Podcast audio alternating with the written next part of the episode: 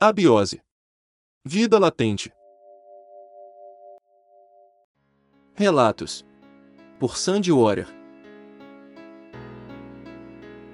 É, esse episódio marcou muito a minha vida. Isso aí eu tinha o quê? De 6 para 7 anos de idade. Foi assim que meus pais se separaram, na década de 1970. E eu estava brincando quando minha mãe, né, é, era dia de passar o lixo. E minha mãe tinha comprado uma lixeira, um lixeiro, daqueles de pneus, todo preto, né, tem a tampa preta. E com o nome lixo assim na frente, pintado de branco. Tinha as duas alças laterais. E esse lixeiro, na época, não era para todo mundo não? Nem todo mundo podia ter um lixeiro desse não. Aí foi o que minha mãe fez.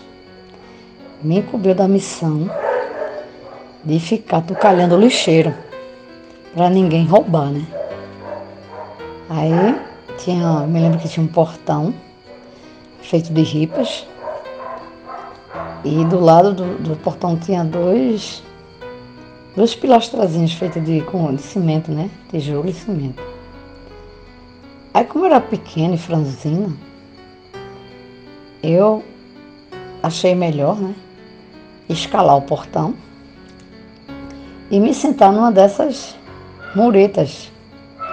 Porque assim eu visualizaria melhor quando o caminhão do lixo viesse.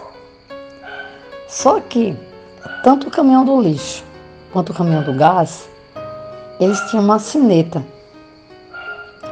E antigamente o caminhão do lixo não era feito esses de hoje não, que tem essa prensa, né? Que os garis colocam lixo e a prensa vem, né? Não, eram caminhões mesmo, com aquelas carrocerias de madeira, né? O, o lixo ficava todo exposto assim. Aí eu subi na mureta e fiquei lá. Nisso passado um tempo, eu escutei uma sineta tocando. Né? Aí eu disse, eu vou verificar, vou ficar em pé para verificar se é o gás ou se é o caminhão do lixo. Nesse instante que eu fui tentar me equilibrar, acabei escorregando e caí dentro do lixeiro. Só que eu caí com o braço do lado de fora, o braço direito. E comecei a gritar e a chorar, né? Com as pernas para cima e chorando com a cabeça dentro do lixeiro. Veio passando alguém, não sei se era uma mulher, se era um casal, não me lembro direito, e conseguiram me tirar de dentro do lixeiro. Mas eu chorava tanto, eu tinha os cabelos longos, eu chorava tanto, tanto, tanto. Aí minha mãe veio de lá. Minha mãe minha mãe era muito gorda, muito forte. Minha mãe era muito mal-humorada também. Acho que devido né, aos problemas que ela estava passando. Né? Hoje eu entendo mais ou menos. Eu acho que ela descarregava um pouco em mim, nos meus irmãos, não sei. E quando ela veio de lá, ouvindo meus gritos, ela não pensou duas vezes. Ela não abriu o portão. Ela colocou o braço por cima do portão, pegou pelos meus cabelos e me suspendeu assim. E me passou pelo lado de dentro, né? Eu gritava tanto, tanto, tanto, porque ninguém percebeu que eu tinha quebrado o braço com a queda.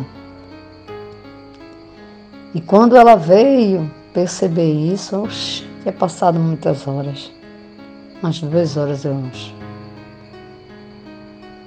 Aí ela foi, foi quando o lixeiro nesse período veio, é, colocou um lixo lá, ela foi, abriu o portão, botou o lixeiro para dentro e depois me levaram para colocar o gesso no braço.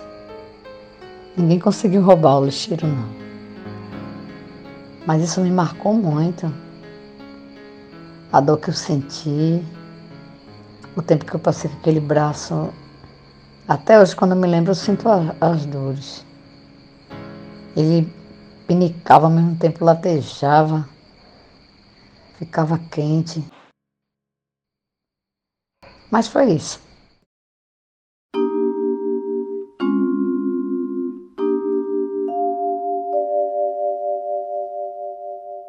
Todos os direitos reservados para JB Studio.